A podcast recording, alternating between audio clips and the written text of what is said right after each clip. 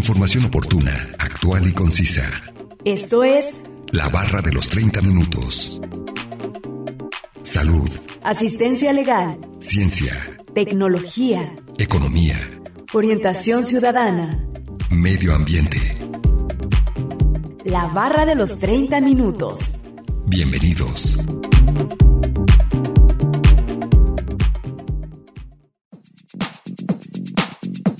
¿Qué es la tiroides? La glándula tiroides está ubicada en la parte frontal del cuello.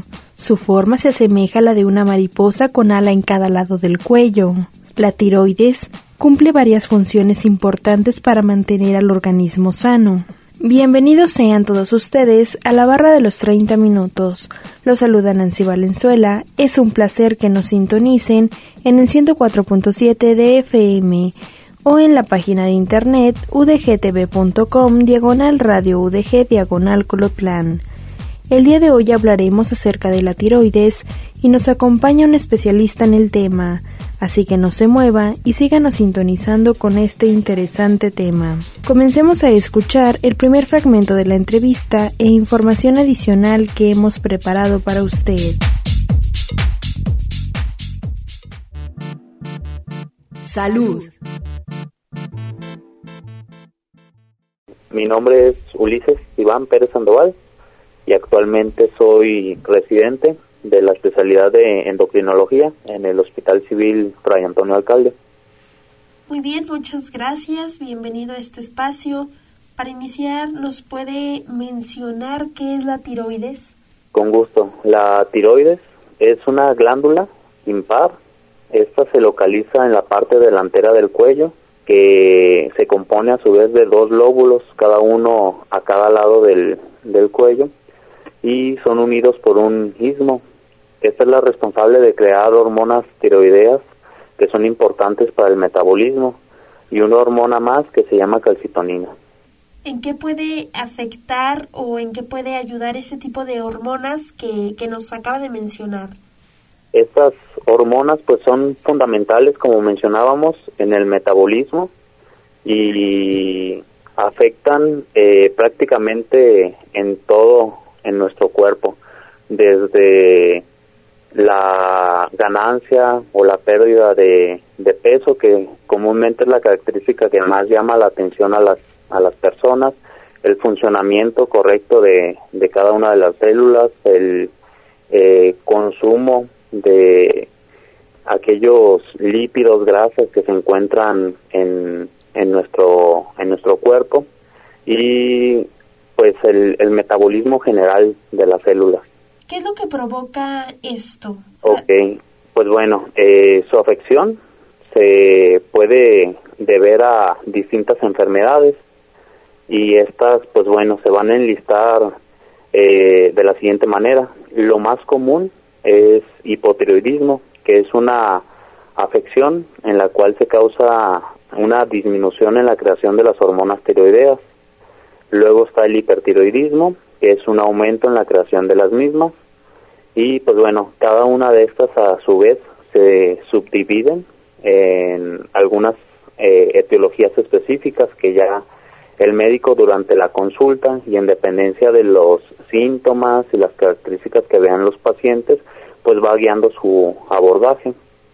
A su vez también existe un crecimiento de la glándula en situaciones particulares y este crecimiento comúnmente se le denomina como bocio y de acuerdo a sus características también eh, bocio puede ser eh, diferente en cada persona, puede ser eh, difuso o puede ser localizado, ya sea por crecimiento de, de nódulos dentro de la glándula tiroides, que bueno, también cada uno de estos deberían de ser estudiados en específico por sus características y los síntomas de cada paciente, de acuerdo a lo que el médico considere.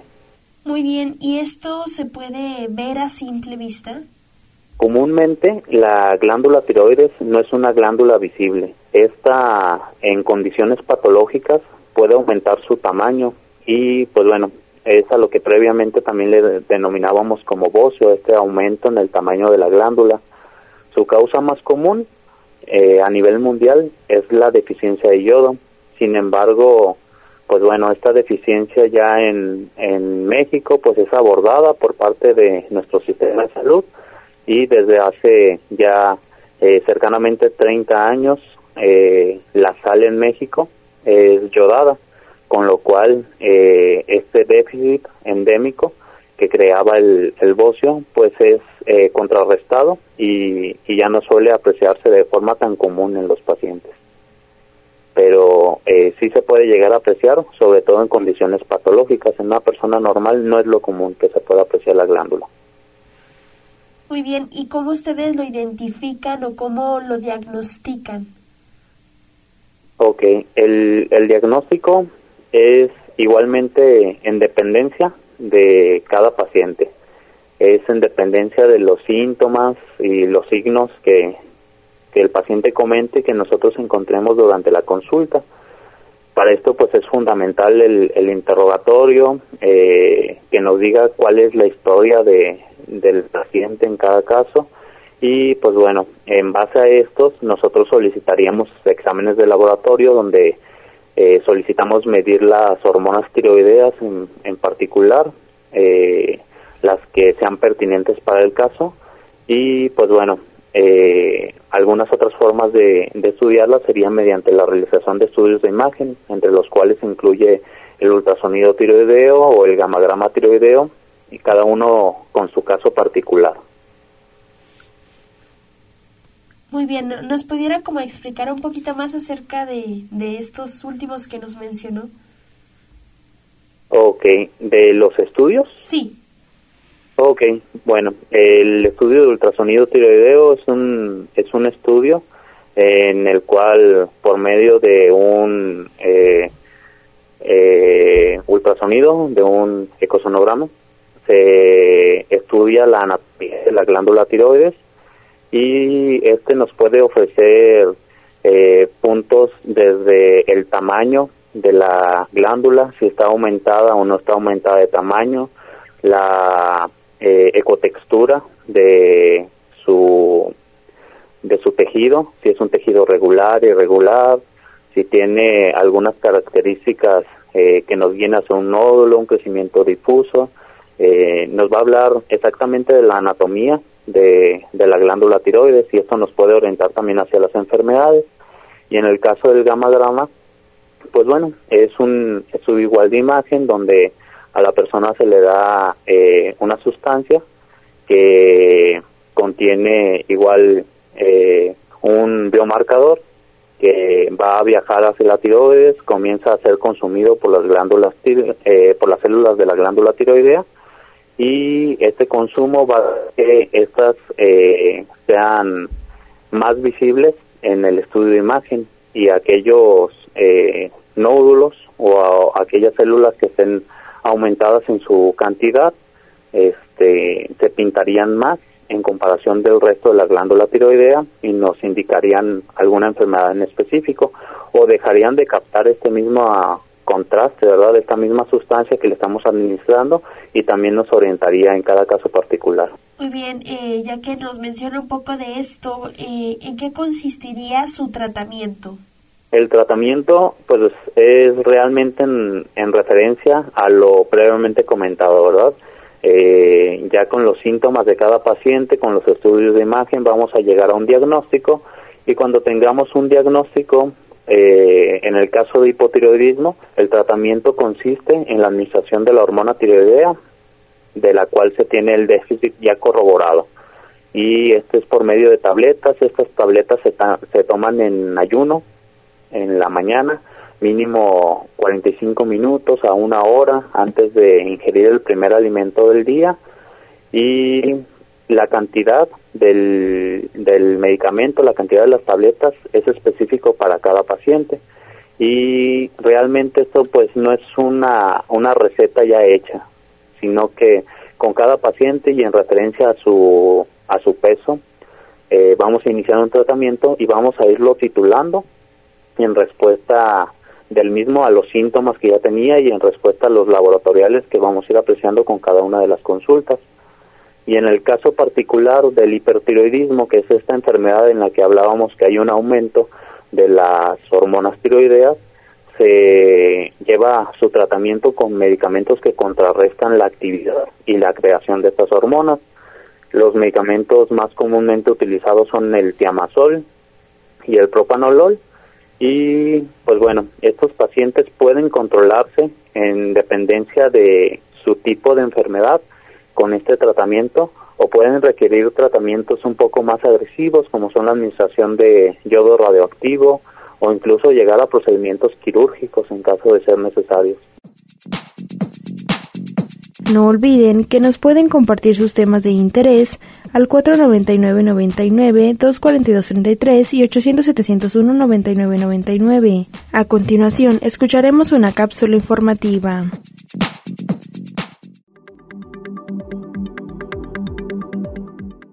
Tiroides. El hipotiroidismo, tiroides hipoactiva, es un trastorno en el cual la glándula tiroides no produce la cantidad suficiente de ciertas hormonas cruciales. El hipotiroidismo puede no causar síntomas notables en las primeras etapas. Con el tiempo, el hipotiroidismo no tratado puede causar numerosos problemas de salud, como obesidad, dolor en las articulaciones, infertilidad o enfermedad cardíaca. Existen pruebas precisas de la función tiroidea para diagnosticar el hipotiroidismo. El tratamiento con hormona tiroidea sintética es generalmente simple, seguro y efectivo, una vez que tú y tu médico encuentren la dosis adecuada para ti. Los signos y síntomas del hipotiroidismo varían según la gravedad de la deficiencia hormonal. Los problemas tienden a desarrollarse lentamente, a menudo durante varios años. Al principio, los síntomas del hipotiroidismo son apenas perceptibles, como el cansancio o el aumento de peso, o simplemente puedes atribuírselos al envejecimiento. A medida que el metabolismo se hace lento, es posible que los problemas sean más evidentes. Estos son algunos signos y síntomas del hipotiroidismo. Fatiga, aumento de sensibilidad al frío, estreñimiento, piel seca, aumento de peso, hinchazón de la cara, ronquera, debilidad muscular, nivel de colesterol en la sangre elevado, dolores, sensibilidad y rigidez musculares, dolor, rigidez o inflamación de las articulaciones, periodos menstruales irregulares o más intensos de lo normal, afinamiento del cabello, ritmo cardíaco lento, depresión, memoria deficiente, lactantes con hipotiroidismo, si bien el hipotiroidismo suele afectar a mujeres de mediana edad y de edad avanzada, cualquiera puede presentar esta afección, incluso los bebés. Al principio, los bebés que nacen sin las glándulas tiroides o con una glándula que no funciona correctamente pueden presentar pocos signos y síntomas.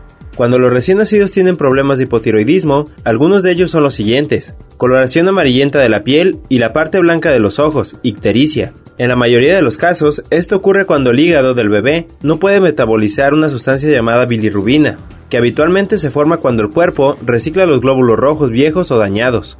Una lengua grande y prominente, dificultad para respirar, llanto ronco, una hernia umbilical. A medida que la enfermedad avanza, los bebés son más propensos a presentar problemas para alimentarse, y puede que no logren tener un crecimiento y desarrollo normales. También pueden tener lo siguiente, estreñimiento, tono muscular deficiente, somnolencia excesiva.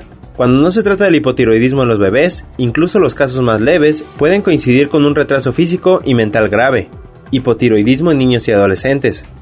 En general, los niños y adolescentes que manifiestan hipotiroidismo tienen los mismos signos y síntomas que los adultos, pero también es posible que presenten crecimiento deficiente, que tiene como resultado una baja estatura, retraso en el desarrollo de los dientes permanentes, pubertad tardía, desarrollo mental deficiente, Información obtenida de la página web mayoclinic.com, una producción de Radio Universidad de Guadalajara en Colotlán.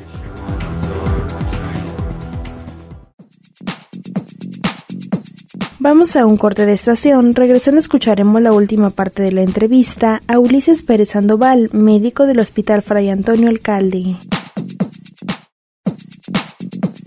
Información oportuna, actual y concisa sobre temas diversos. La barra de los 30 minutos. En un momento continuamos.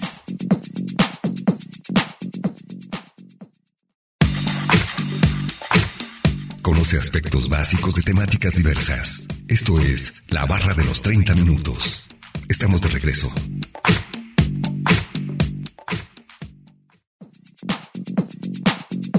Ya estamos de regreso en la barra de los 30 minutos en el 104.7 de FM o en la página de internet udgtv.com diagonal radio udg diagonal colotlán. Escuchando el día de hoy el tema sobre tiroides. Vamos a escuchar la última parte de la entrevista a Ulises Pérez Sandoval, médico del Hospital Fray Antonio Alcalde.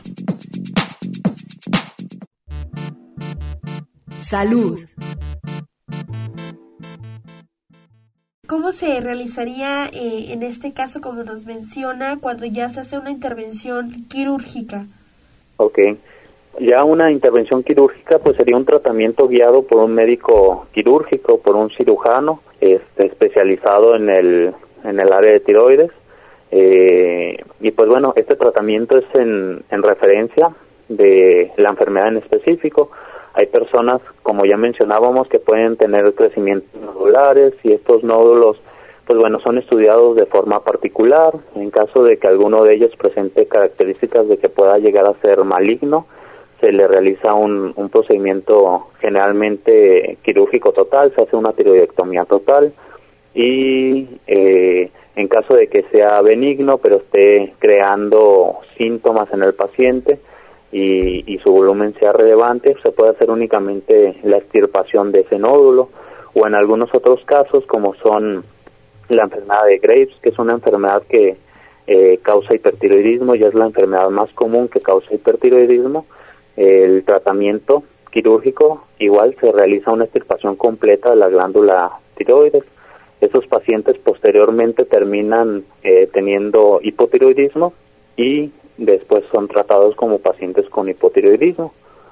Pero si cada uno de los tratamientos va a ser guiado en dependencia de la enfermedad. ¿Existen otras enfermedades que pueda ocasionar eh, la tiroides? Eh, sí, eh, esas enfermedades, pues bueno, como ya lo mencionábamos, una de las eh, que un, un poco pueden ser más catastróficas o llamar más eh, la atención o incluso llegar a preocupar a, una persona, sobre todo con el antecedente familiar, sería el cáncer tiroideo, que son estos mismos nódulos que adquieren eh, características malignas por estudios de imagen, por eh, los exámenes de laboratorio que también nos pueden orientar un poco, por los síntomas que presentan.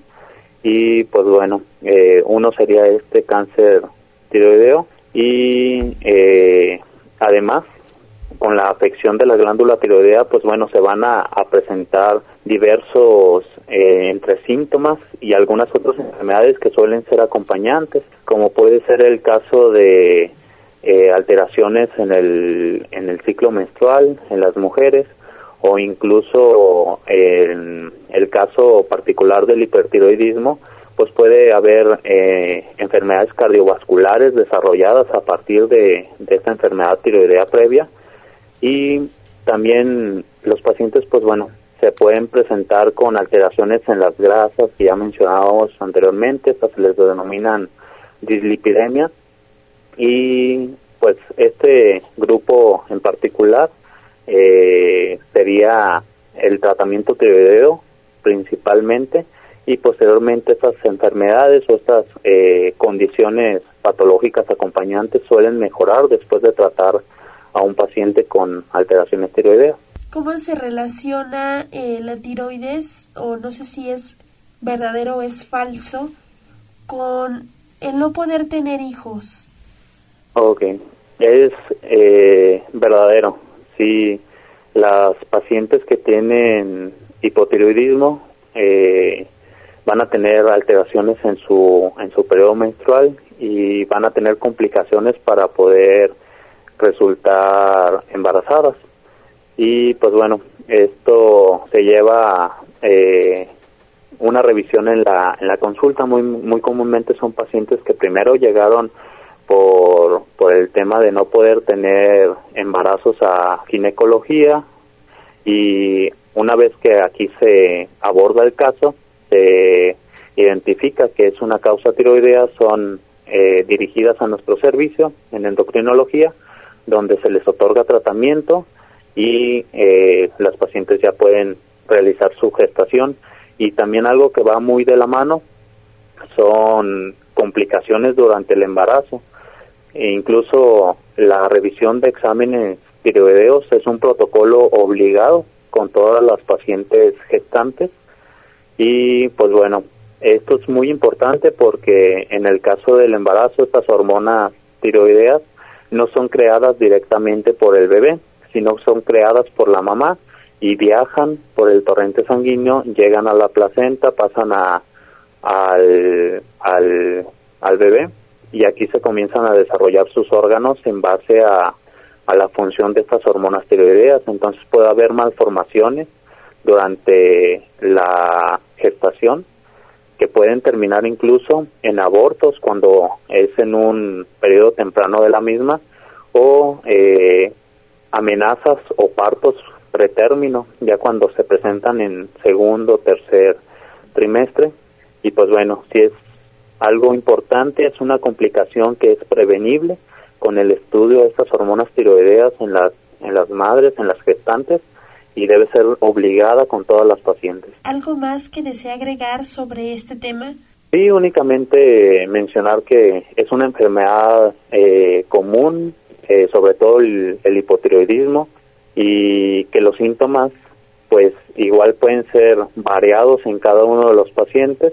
Eh, tienen una presentación bastante particular con, con cada uno. Tienen alteraciones muy asociadas en ocasiones a el aumento o la pérdida de peso. Y pues bueno, en caso de presentar esto en conjunto con algunos otros síntomas como fatiga, como, como temblores, como sensibilidad al frío o al calor, pues bueno, es necesario acudir con su médico para que este, en caso de ser eh, pertinente, realice los exámenes de laboratorio y de imagen que son necesarios para su abordaje y, y su pronto tratamiento y mejorar esta condición, eh, esta condición que es completamente tratable. Esto ha sido todo de la entrevista a Ulises Pérez Sandoval, médico del Hospital Fray Antonio Alcalde. A continuación, escucharemos una cápsula informativa.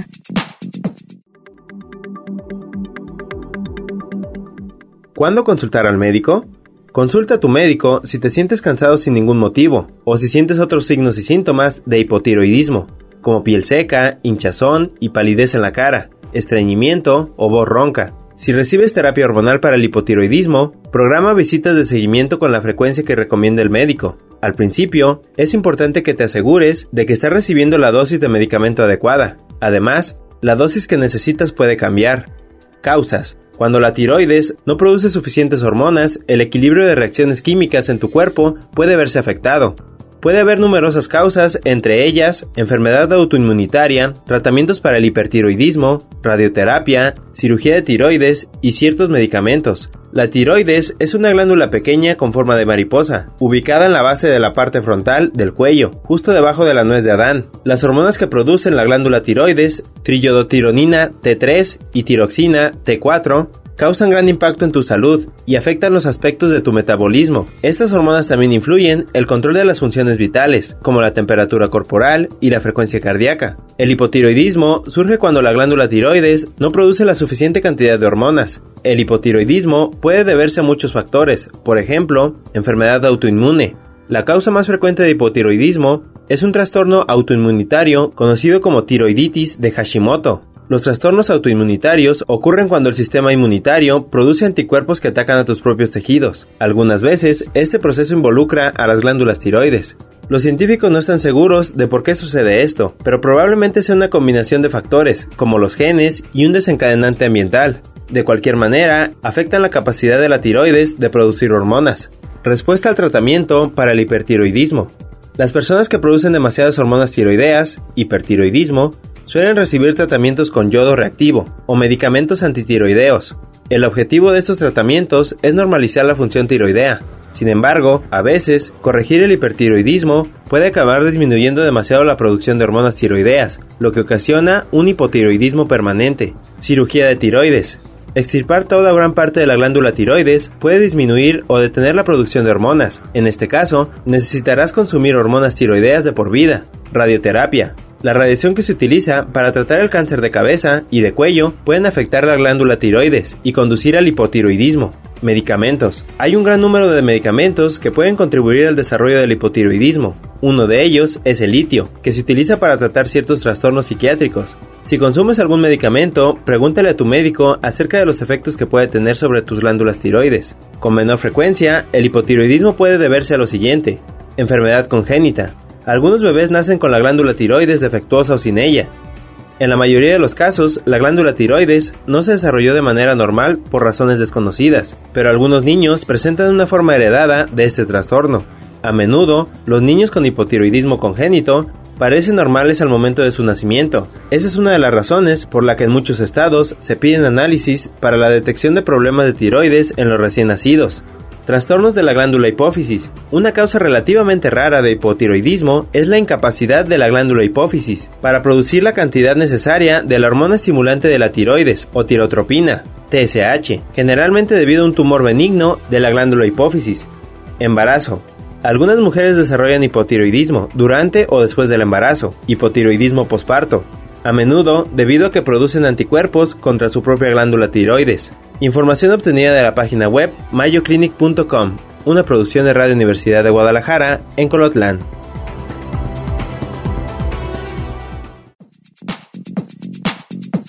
Acabamos de escuchar la segunda cápsula informativa y vamos a concluir con el tema de la tiroides. Agradecemos la entrevista a Ulises Pérez Sandoval, médico del Hospital Fray Antonio Alcalde. No olviden que si se perdieron algún programa pueden escucharlo o descargarlo desde udgtv.com, diagonal radio UDG, diagonal colotlán, dar clic en la opción podcast y después seleccionar la barra de los 30 minutos donde encontrará todos los temas. Sigan sintonizando y no olviden escucharnos de lunes a viernes a las 11.30 de la mañana y a las 11.30 de la noche en la retransmisión. Y los sábados no se pierda el maratón de la barra de los 30 minutos donde se pasan los cinco temas de la semana. Es un placer haber estado con ustedes. Se despide Nancy Valenzuela. Hasta la próxima. Radio Universidad de Guadalajara en Colotlán presentó La barra de los 30 minutos. Información oportuna, actual y concisa sobre temas diversos. Gracias por habernos acompañado.